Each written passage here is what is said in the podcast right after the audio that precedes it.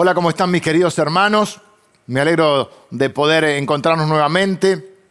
Qué bueno que hayamos podido adorar juntos al Señor y qué bueno que también el, domingo pasado, el aniversario que pudimos celebrar juntos, qué lindo momento, qué lindo fue verlos también a muchos de ustedes al, final en ese Zoom, en esa foto grupal, no sé cuántas pantallas de Zoom y ahí tratando de, de, identificarlos y verlos. Y bueno, los extraño mucho, pero bueno, esta es la manera que tenemos de comunicarnos por ahora, que no es poco igual. Así que vamos a mirar la palabra de Dios en el día de hoy.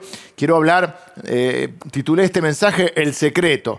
Eh, eh, un título muy grandilocuente, ¿no? Porque parece que en realidad no es mi secreto, es el secreto de Pablo, podríamos decir, del apóstol Pablo, un líder de la iglesia uno de los grandes líderes de, la iglesia de todos los tiempos y, bueno, un hombre que escribió casi medio Nuevo Testamento. Así que él nos va a hablar del secreto. ¿El secreto que, que, Bueno, él va a hablar del secreto para tener una buena vida, para, para vivir una vida en plenitud. El secreto también para vivir o afrontar cualquier situación. ¿Por qué le puse este título? Bueno, vieron que hay muchos libros a veces de autoayuda que tienen nombres así grandilocuentes. A veces incluso eh, entre los cristianos también están estos libros de las tres claves, las siete llaves. Yo no soy muy amigo de, esos, de, ese tipo de, titulares. Eh. creo que eh, nosotros tenemos la palabra de Dios, por supuesto que está bueno leer y, aprender muchas cosas, pero esos libros que como que alguien tiene la gran llave de la vida, me parece un poco grandilocuentes, ¿no? Pero bueno, entre esos había un libro no cristiano que hace más de una década atrás se hizo muy famoso, muy, fue un récord de ventas en su momento. Eh, por supuesto, creo que principio, en primera instancia en los Estados Unidos, luego también fue traducido, que se llamaba El Secreto. Mm, no voy a resumir un libro eh, eh, que además, no, por supuesto, no, lo leí entero, pero sí leyendo las reseñas y el propio libro lo, que menciona, incluso uno puede leer a veces esas reseñas que, que, traen la parte de atrás, ¿no? El libro, eh, donde básicamente la tesis central del libro es que está basada en lo que se conoce o, le llaman la ley de atracción. Si vos, eh, eh, es como que el universo tiene esta especie de ley o de leyes y una de ellas es que si vos eh, podés atraer las cosas que deseas mucho. Así que si algo lo deseas mucho, lo podés atraer. A veces los cristianos medio que tomamos esto, entonces decimos, ora mucho, ora mucho, como que si vos tuviéramos que convencer a Dios para que nos bendiga, ¿no? Pero bueno, no mm, solo hago referencia a esto porque, bueno, sí le puse este nombre, el secreto, porque de esto habla en un momento el apóstol Pablo. Todos queremos vivir bien, todos queremos tener una buena vida. Y en parte en esta vida lo que Pablo va a decir es que hay buenos y malos momentos y que tenemos que atravesarlos todos. Tenemos que saber disfrutar de los buenos momentos y tenemos que lograr superar los malos momentos. No puede irte siempre bien eh, en la vida. En algunos momentos vas a tener que enfrentar aflicciones, dificultades, obstáculos, preocupaciones, necesidades. Pues si no, no, es porque es parte de la vida. Y, tampoco seríamos... Eh, formados y, no podríamos eh, ir capitalizando experiencias, no podríamos aprender, porque si no, no afrontamos este tipo de circunstancias. De hecho, Creo yo que aprendemos más de, los errores y de los malos momentos y de las dificultades que, de los momentos buenos o de los momentos, digamos, de paz, de, felicidad, que también son lindos, pero quizá, bueno, así decían los, los griegos, ¿no? No me acuerdo cuál de ellos, de los filósofos griegos, decía, el dolor es el mejor maestro. A veces cuando te va bien no te planteas eh, por qué te fue bien. Eh, pero cuando te va mal decís, ¿en qué me equivoqué? ¿Qué fue? Tratás de revertir esos hechos o esas acciones que tuviste. Así que vivir es un aprendizaje. Jesús dijo, yo he venido para que tengan vida y vida en abundancia, o sea, una vida plena. Eh, ah, también recuerdo una, o viene a, mi mente una, una, frase, una canción que dice, no es lo mismo que vivir, honrar la vida. Vamos a honrar esta vida que Dios nos ha dado. Vamos a aprender a vivir. Vamos a seguir creciendo eh, en el conocimiento de Dios, en el conocimiento de su palabra, vamos a, crecer emocionalmente, espiritualmente, en, nuestras relaciones. Vivir no, debería ser algo mecánico eh, o instintivo como respirar. Uno no se pone a pensar, ahora tomo aire, ahora suelto el aire. Uno lo hace instintivamente, casi inconscientemente. Eh, pero Pero a vivir tenemos que aprender. No podemos vivir, eh, por eso no es lo mismo que vivir honrar la vida, no podemos vivir así de una manera que la vida nos pase y, un día digamos, ¿y cómo estoy acá? Eh, y, cómo se me pasó la vida? Sin haber aprendido, sin haber vivido esa, esa vida plena que Dios quiere para nosotros. La vida es una escuela, de la cuna hasta la tumba, siempre y cuando nosotros seamos esos alumnos que quieren aprender. El Evangelio, la palabra de Dios, es, el Evangelio es fundamentalmente salvación, pero también es escuela de vida. Dios nos ha dejado su palabra, que para nosotros los cristianos la consideramos eh, el manual del fabricante, el creador de la vida, el creador de este mundo, el creador en nuestro Dios y Él ha dejado este libro donde podemos encontrar un montón de enseñanzas para vivir sobre, eh, sobre la familia, sobre los hijos, sobre el futuro, sobre la fe, sobre las aflicciones, cómo orar, cómo, eh, cómo actuar cómo reaccionar, bueno, un montón de cosas que podemos encontrar en la Biblia. Hay libros específicos, incluso toda la Biblia es útil, toda la Biblia es inspirada por Dios, pero hay, libros incluso que están considerados dentro del rubro sabiduría, como el libro de Proverbios o Eclesiastés, que tanto a mí me gustan porque están llenos de consejos para, para poder vivir esta vida con sabiduría. No deberíamos poder, eh, no deberíamos llegar a los 50 años y, sin saber cómo, cómo hablar con nuestros hijos, sin conocerlos sin habernos formados como padre. Por supuesto, eh, es un aprendizaje.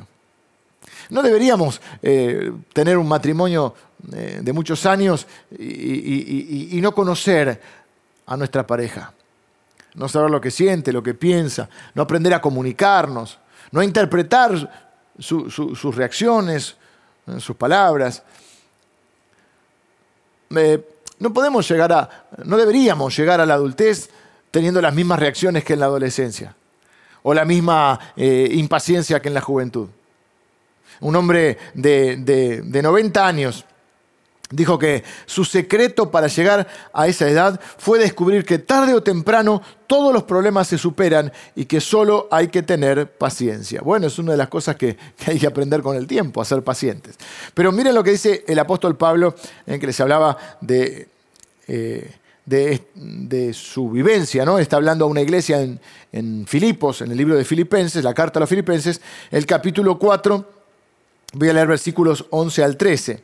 Y él dice, no lo digo porque tenga escasez, había recibido una ofrenda que le habían mandado eh, justamente esta iglesia para sus necesidades, ¿no? Y para todo, él tenía un, un ministerio itinerante, digamos, ¿no?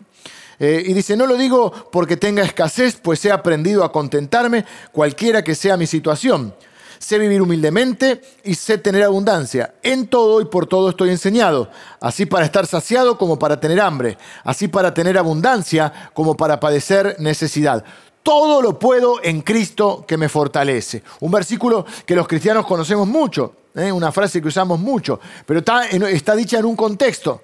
Muchas veces entendemos mal esta frase todo lo puedo. Entonces, si tenés la suficiente fe, todo lo puedes. La realidad que no, no, es exactamente esa la, eh, la, traducción o, el sentido de lo que quiere decir. Porque hay cosas que no podemos hacer en la vida. A mí, yo alguna vez les he contado, a veces tengo esos sueños de, que vuelo, pero vuelo sin avión, sin nada, vuelo, no sé, vuelo. Sí, una sensación increíblemente hermosa, ¿no? Y vuelo, empiezo a correr y como que empiezo a volar. Ahora, no puedo volar, por más que lo desee mucho, por más que esté la ley de atracción, por más eh, que tenga fe. Me gustaría jugar en la NBA, pero no puedo jugar en la vida. Entonces, no es eso lo que dice la Biblia. No es que si tenés suficiente fe puedes hacer cualquier cosa. No, en el contexto que está diciendo, está diciendo, sé vivir humildemente, sé tener abundancia. Estoy, estoy eh, preparado y enseñado para, para afrontar tiempos de dificultad o de necesidad cuando no tengo y sé vivir cuando tengo. Entonces, cuando Él dice, todo lo puedo en Cristo que me fortalece, en realidad lo que está diciendo es, puedo hacerle frente a cualquier situación. Puedo enfrentar lo que venga a mi vida. Ah, eso es otra cosa, eso sí. ¿Por qué? Dice, porque Cristo me da las fuerzas. No es que puedo hacer cualquier cosa, puedo enfrentar cualquier cosa que venga a mi vida. Puedo atravesar cualquier situación, ya sea de necesidad, de abundancia, de salud, de enfermedad, situaciones de alegría o de tristeza. Les puedo hacer frente porque he aprendido a vivir. Vamos a ver qué otra traducción dice, he aprendido el secreto. Pero miren las frases que usa. He aprendido, sé vivir, estoy enseñado. El mensaje que nos da es ese. A vivir se aprende. Siempre hay algo o alguien ¿eh? que me puede enseñar. Si soy un buen alumno, los maestros, entre comillas, que puede ser una circunstancia, una situación o pueden ser personas, los maestros van a aparecer. Pero cuando un alumno no quiere aprender, no hay maestro que valga o que pueda enseñarle. Es como a mí que me gustan mucho los deportes, es como que yo quisiera decirle a Federer cómo tiene que, cómo tiene que pegarle la pelota, cómo tiene que sacar o cómo tiene que, mm, jugar. Y muchas veces hacemos eso en nuestra Si le dijera a Messi cómo tiene que, pegarle eh, en un tiro libre. Eh, a ver cómo tiene que pegarle la pelota en un tiro libre, ¿no? Medio ridículo. Mejor que yo me calle y escuche. Bueno, muchas veces en la vida pasa eso. En vez de aprender de, alguien que atravesó la situación que estamos atravesando o que ya vivió algo, porque cronológicamente en la vida eh, está en otro tiempo, es como que nos cerramos a eso, no queremos aprender. Piénsenlo conmigo. Si yo voy a criar a mis hijos y tuviera hijos chiquitos, ¿y qué sería bueno que hable? Con alguien que ya atravesó esa etapa, que alguien que ya crió a sus hijos. Si tengo hijos adolescentes, bueno, voy a hablar con alguien que tenga hijos adultos y que, ya pasó esa etapa y que uno pueda ver el fruto. Si, si, estoy por de novio y quiero casarme y voy a construir un matrimonio, ¿por qué no hablar con alguien que tiene 20 años de matrimonio y tiene un lindo matrimonio? Pero a veces decimos, no, no, yo no estoy de acuerdo eh, con esto, con lo otro. Tenemos un montón de teorías. No está mal, obviamente, pensar y tener teorías, pero, pero ¿por qué no aprovechar? Eso, eso es la bendición que nos da la iglesia. Tenemos gente que ha vivido diferentes situaciones, gente que, eh, que ha atravesado, quizás te toque atravesar una enfermedad y en la iglesia vas a encontrar gente, o a veces grupos tenemos sobre eso, que está atravesando esa enfermedad y que te, puede eh, aconsejar, acompañar. Quizá podés, eh, yo decía, cuando, cuando, cuando no tenía hijos tenía muchas teorías sobre cómo criarlos. Ahora, así decía uno, tenía cuatro teorías sobre cómo criar a los hijos. Ahora tengo cuatro hijos y ninguna teoría. ¿Por qué no aprender de alguien eh, que ya ha experimentado eso? Y, también de las circunstancias. ¿Cómo podemos aprender de la situación que, me está, que estoy viviendo para no volver a cometer eh, el mismo error? De hecho, todos tenemos que madurar y ninguno debería crecer o vivir sin crecer emocional, espiritual, relacionalmente. No deberíamos dejar esta tierra sin haber vivido esa vida plena que Dios tiene para nosotros y que incluyen buenos y momentos no tan buenos, ¿no? Pero bueno, que los podemos transformar o capitalizar en enseñanzas. Es cierto que lo mejor viene después de esta vida, pero el Señor nos dio esta vida para vivirla en abundancia o en plenitud. Ojalá puedas decir como el apóstol Pablo, sé vivir, he aprendido, puedo tener escasez o puedo tener abundancia. He sido enseñado y por eso puedo afrontarlo todo, porque Cristo me hace fuerte. Creo que eh, miro mi vida y, que algunas de las em, dificultades que, he afrontado eh, me han ido formando, me han hecho quizá más sólido, más empático con los demás, más comprensivo, más misericordioso. Quizá también me han hecho más fuerte, tal vez un poquito más prudente, un poquito más paciente. Tengo que seguir creciendo en esa área. Pero es imposible aprender sin superar malos momentos. Debemos sacarle provecho a esos, a esos momentos. Eh, para resistir y para ser sólidos en Cristo. Todo se aprende y muchas cosas a través de la experiencia. No voy a aprender a nadar si nunca me tiro al agua, ¿no? Así que a veces lo que hay que hacer no es huir de las dificultades, sino enfrentarlas. Yo no conozco otra manera de resolver los problemas que enfrentándolos. Huir no es una manera de enfrentarlos, es una manera de posponerlo, pero sigo teniendo ese problema. Miren, eh, no me acuerdo cuál de los griegos decía, eh, de los filósofos griegos, el dolor es el mejor maestro. Y a veces aprendemos más, seguramente aprendemos más de los errores y de los malos momentos que de las victorias, ¿no? Porque es cuando nos planteamos en qué me equivoqué, qué hice mal. Cuando nos va bien es como que mucho no lo planteamos. Bueno, aprender a vivir. Tres cosas en una dinámica que creo que nos puede servir y que surgen de este mismo capítulo 4 de Filipenses, pero un poquito antes. Leí del 11 al 13, ahora voy a leer del 4 al, 9, pero lo voy a ir eh, segmentando. Primero voy a leer del capítulo 4, versículos 6 eh, al 7. Dice, por nada estéis afanosos, si no sean conocidas vuestras peticiones delante de Dios en toda oración y ruego, con acción de gracias. Y la paz de Dios que sobrepasa todo entendimiento, guardará vuestros corazones y vuestros pensamientos en Cristo Jesús. Aprender a vivir también implica para los cristianos aprender a orar. El Señor nos insiste eh, en la necesidad de orar y de pedir. Y hace énfasis en que nuestra petición sea notoria. Dice, no se afanen por nada, sino sean conocidas vuestras peticiones. Dios quiere que nosotros le pidamos. Eh, también hace eh, énfasis, o hay otro mensaje claro ahí, es en no afanarnos. Para los argentinos, sobre todo, el término afanar en, el, en el lenguaje o en, la jerga de la calle tiene otro significado. ¿no? Afanar está relacionado con robar, pero no está hablando de eso de la Biblia. Cuando dice no, no se afanen, no está diciendo que no nos robemos entre nosotros. No. Está el afán en, la escritura, Jesús habló también eh, de cada día su afán. El afán es una mezcla de preocupación, de ansiedad, eh, a veces de incertidumbre. Cuando dice no estéis afanosos, es cuando Jesús dice no estén en ansiosa inquietud. Es ese, ese mal, bueno, nosotros creemos que es de este tiempo, pero evidentemente eh, en los tiempos de Jesús también existía eh, este mismo mal, eh, lo que hoy llamamos estrés, em, trastornos de ansiedad, gente relacionada con em, síntomas relacionados con, con, con el pánico, con la excesiva preocupación. Y dice la Biblia que la oración si oramos, pedimos a Dios y oramos, dice que se lleva ese afán y que produce una paz inentendible, sobrepasa todo entendimiento, una paz sobrenatural que Dios nos da. No la de ausencia de problemas, sino esa paz de saber, bueno, estoy en manos de Dios, Dios controla mi vida, Dios no va a hacer lo que yo tengo que hacer, yo tengo que hacer, eh, mire, una, una de las cosas que, que puede servirte es cuando estás en una situación así de preocupación, anota las cosas que te preocupan. Y anotate qué es lo que vos podés hacer. Y lo que te toca hacer, bueno, hacelo. Y anotate o, sé consciente de aquellas cosas que están fuera de tu, alcance, de tu. cosas que no las podés manejar vos. Que están fuera de tu potestad. Esas entregáselas a Dios. Y eso va a traer la paz, decir, voy a afrontar esta situación en las fuerzas que Cristo me da.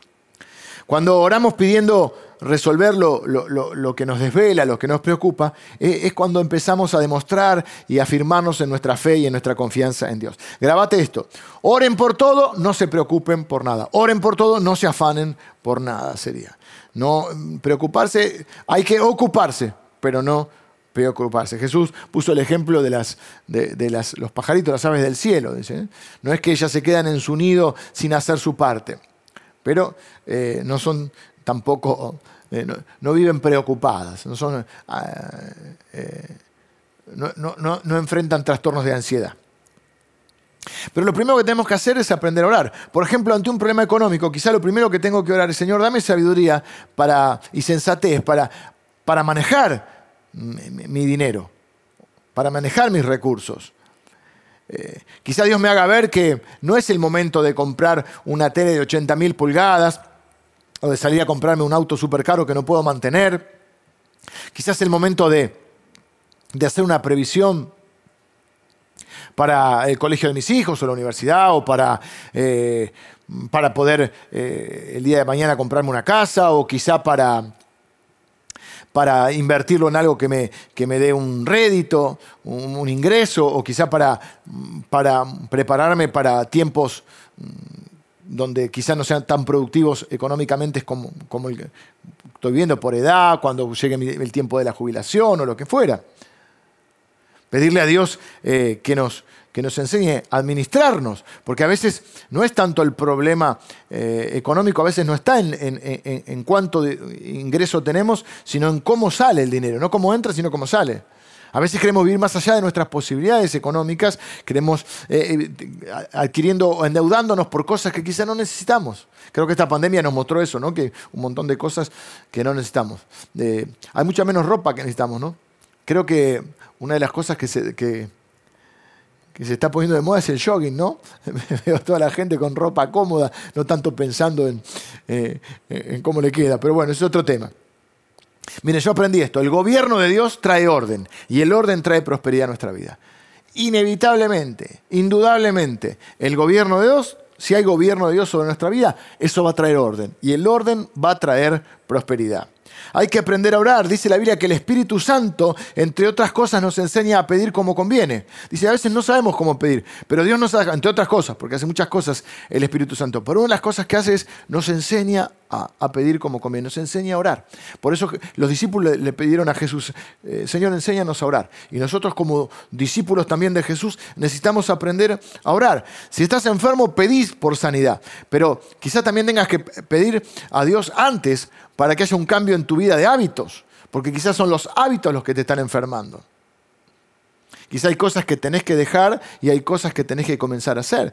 Quizá tenés que empezar a comer de otra manera, quizá tenés que empezar a, hacer un moverte un poquito físicamente, eh, incorporar hábitos saludables. Y luego, obviamente, también podemos pedirle a Dios cuando estamos enfermos para que Él haga una obra en nuestra vida. Pero si tenés presión alta, pedile a Dios que te baje la presión, pero deja la sal. ¿eh? A veces hay esas inconsistencias en nuestra vida, ¿no? Pues le pedimos a Dios una cosa, pero obramos completamente, o eh, no sé si completamente, pero en otro sentido. La palabra también habla, entonces dice de pedir, dice no, no afanarse y también, o no preocuparse, no estar en ansiosa inquietud, y también dice, habla de agradecer. El agradecimiento, eh, o el agradecido, mejor dicho, es una persona que disfruta más las bendiciones de Dios y tiene menos afán. Disfruta más porque valora aquello que Dios o aquello con lo cual Dios lo ha bendecido. En cambio, el orgulloso no disfruta muchas veces lo que ha recibido de la bendición de Dios porque cree que la merece y que merece más. Entonces no está conforme con lo que tiene. Pero dice la Biblia que Dios resiste a los soberbios y da gracia a los humildes. Otra versión dice que Dios trunca o frustra los planes de los soberbios. Así que Dios busca bendecir a todas las personas, pero evidentemente aquellos que eh, son agradecidos pueden disfrutar más de esa bendición de Dios. Aprender a orar. También eh, el, el aprender a vivir implica no solo el aprender a orar, sino también el aprender a pensar. El versículo 8 dice, por lo demás, hermanos, todo lo que es verdadero, todo lo honesto, todo lo justo, todo lo puro, todo lo amable, todo lo que es de buen nombre, si hay virtud alguna, si hay algo digno de alabanza en esto, pensad. Es muy importante pensar porque pensamos todo el tiempo. El problema es cuando pensás una cosa y orás otra, cuando hay una eh, dicotomía, una inconsistencia entre lo que orás y lo que pensás. No puedes orar eh, pidiéndole a Dios salud y pensar que te vas a morir. Eh, Santiago, el hermano de Jesús, le llama esto el hombre de doble ánimo. Dice, si alguien necesita algo, en este caso la de sabiduría, si alguien necesita, eh, tiene falta de sabiduría, pídala a Dios, el cual da abundantemente a todos y sin reproche, y le será dada. Pero pida con fe, no dudando nada, porque el que duda es semejante a la onda del mar, que es arrastrada por el viento y echada de una parte a, otro, a otra. No piense pues que en tal haga que recibirá cosa alguna del Señor. El hombre de doble ánimo es inconstante en todos sus caminos. El hombre de doble ánimo, que piensa de una manera y ora de otra manera, que piensa de una manera y actúa de otra manera. Dios eh, en otro, episodio de la vida del pueblo de Israel, a través del profeta Elías, le dice a su pueblo, ¿hasta cuándo van a claudicar entre dos pensamientos? Pues ellos estaban, un día confiamos en Dios, un día confiamos en otros dioses. Y estaban ahí, con un pie sobre la roca y un pie sobre la arena. Por eso muchas veces nuestra vida tambalea. Jesús dijo que hay que edificar nuestra vida, o sea, nuestra casa. Eh, puso el ejemplo de una casa que se puede edificar sobre la roca o sobre la arena. De alguna manera está hablando también de nuestra vida, ¿no?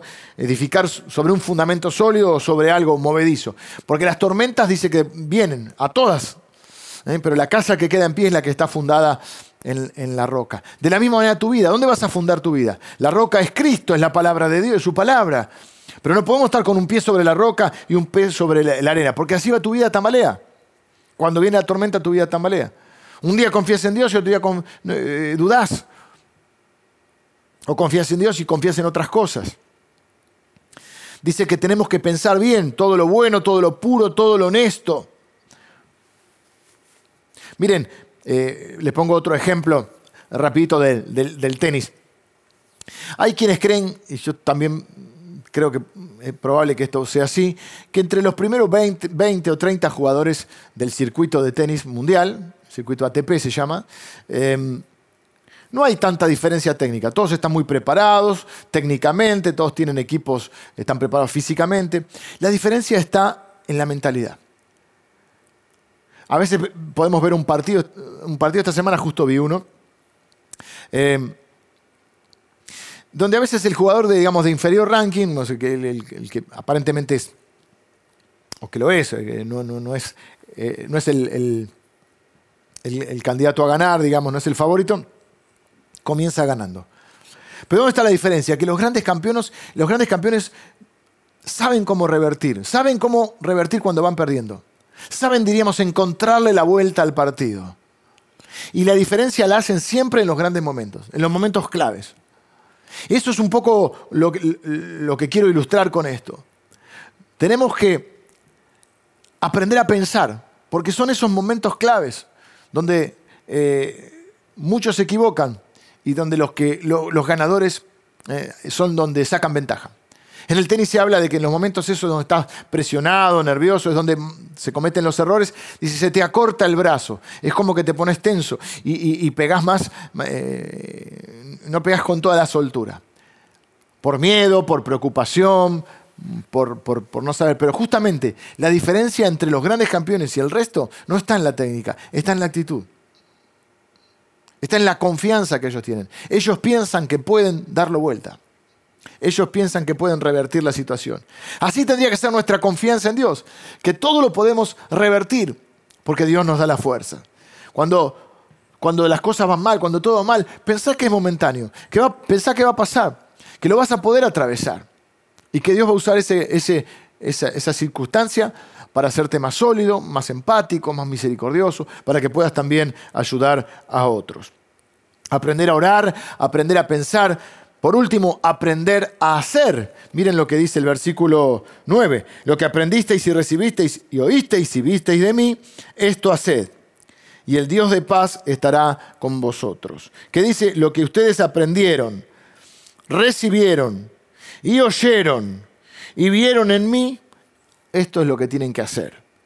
Y Dios, el Dios de paz le llama, y el Dios de paz estará con vosotros. Orar, pensar y hacer. Esta es la dinámica que tenemos que aprender. Si queremos aprender a vivir, tenemos que aprender a orar, aprender a pensar y aprender a hacer. Porque lo que haces pone en evidencia cómo orás y cómo pensás, ¿no? Pablo nos dice que hagamos, qué autoridad tenía Pablo, ¿no? Frente a, la Biblia describe un montón de circunstancias que él vivió y él dice, así como me, lo que vieron en mí, lo que oyeron en mí, lo que recibieron de mí, eh, háganlo ustedes también. Pablo que en algún momento describe, no para ponerse, victimizarse, sino como para, incluso para darle ánimo a, a los demás cristianos, cuenta todas, a veces todas las dificultades que él tuvo que enfrentar. Así que ahí también tenemos otra manera de aprender a vivir, imitando el ejemplo de aquellos que vemos cómo, cómo se manejan, cómo superan las dificultades, cómo tienen una vida plena, cómo vemos cómo, cómo, cómo se manejan en, su, en, sus relaciones, cómo, se manejan en su, en su matrimonio, cómo se manejan con sus hijos cómo afrontan con fe y con sabiduría, cómo manejan sus recursos con fe, con confianza, con generosidad. Aprendamos de esas personas, tengamos la humildad de aprender de alguien que va mm, adelante. Si, si vos querés ir más adelante, preguntale a alguien que va adelante. Si querés tener algo, preguntale a alguien que lo tiene. Si querés lograr algo, preguntale a alguien que lo logró. Y sobre todo entregarle tu vida al Señor. Él es el que, que te dio la vida, Él es el que te dio el manual de la vida, Él es el que te dio su espíritu para empoderarte ¿eh? y Él es el que te acompaña y te da las fuerzas. Miren, termino con esto. Eh, ustedes saben que el Nuevo Testamento está escrito eh, mayormente en griego, algunas partes en arameo. Pero son traducciones de la Biblia, ¿no? Por supuesto, la Biblia son traducciones que nos llegan. Hay una traducción, entonces, un poquito diferente, que dice sobre el versículo 12 mm, que leímos al principio. Sé vivir con casi nada o con todo lo necesario. He aprendido el secreto de vivir en cualquier situación, sea con el estómago lleno o vacío, con mucho o poco, pues todo lo puedo hacer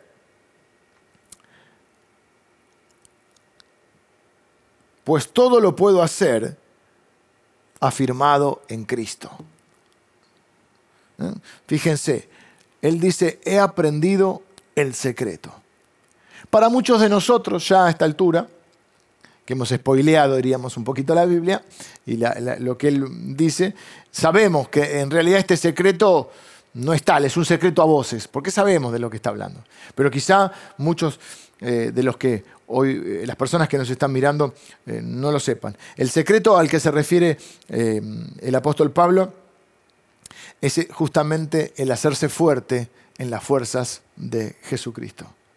Dice la Biblia, diga el débil, fuerte soy. El secreto está en no confiar en nuestras propias fuerzas, ¿eh? no querer independizarnos de Dios, sino justamente en depender de Dios y hacernos fuertes en Él. Todo lo puedo atravesar en Cristo. Es una frase muy de Pablo, en Cristo. ¿eh? Y, quiero entonces eh, hablarte si estás atravesando alguna dificultad, que no te desanimes, que no eh, todos vamos a tener malos momentos. ¿eh? Te desafío a que aprendas a orar, a que aprendas a pensar. La Biblia dice que tenemos que renovar permanentemente nuestra manera de pensar para que así también se renueve nuestra forma de vivir. Y sobre todo eh, a poner en práctica eso que, que oramos y que pensamos. El secreto, por eso es un secreto a voces, porque no es algo que no sabemos, pero que necesitamos aplicar el de estar confiados en Cristo. No puedes orar de una manera, pensar de otra y actuar de otra. Todos tenemos ciertas inconsistencias, pero por lo menos eh, buscar en que esta dinámica haya una, un hilo conductor. Y siempre ese hilo conductor es la fe. Orar con fe, pensar con fe y actuar con fe. Quiero ahora tener una oración final y bendecirte eh, eh, en esta mañana. Y sobre todo, si estás atravesando alguno de estos malos momentos, pensá que fortalecete en Cristo, que esto va a servir para, va a ser un aprendizaje en tu vida, que Dios después va a usar incluso para que puedas eh, no solo superarlo, para formarte a vos y también para bendecir a otros a través de tu experiencia. Pero a vivir se aprende. Lo importante es que tengamos siempre una actitud de alumnos. Padre, en esta eh, mañana quiero bendecir a cada persona que recibe esta palabra. Señor, dales, eh, danos las fuerzas para enfrentar cada momento. Enséñanos a vivir, Señor. Enséñanos a orar, a pensar, a vivir, a ser, eh, a poder disfrutar de los buenos momentos y a saber cómo enfrentar los malos momentos. También danos sabiduría para eh, seguir creciendo emocionalmente, espiritualmente, en nuestras relaciones y en cada área de nuestra vida. Danos, Señor, sabiduría para poder vivir esa y fe para poder vivir esa vida plena que tenés para cada uno de nosotros. Yo bendigo a cada persona que recibe esta palabra en el nombre de Jesús. Amén.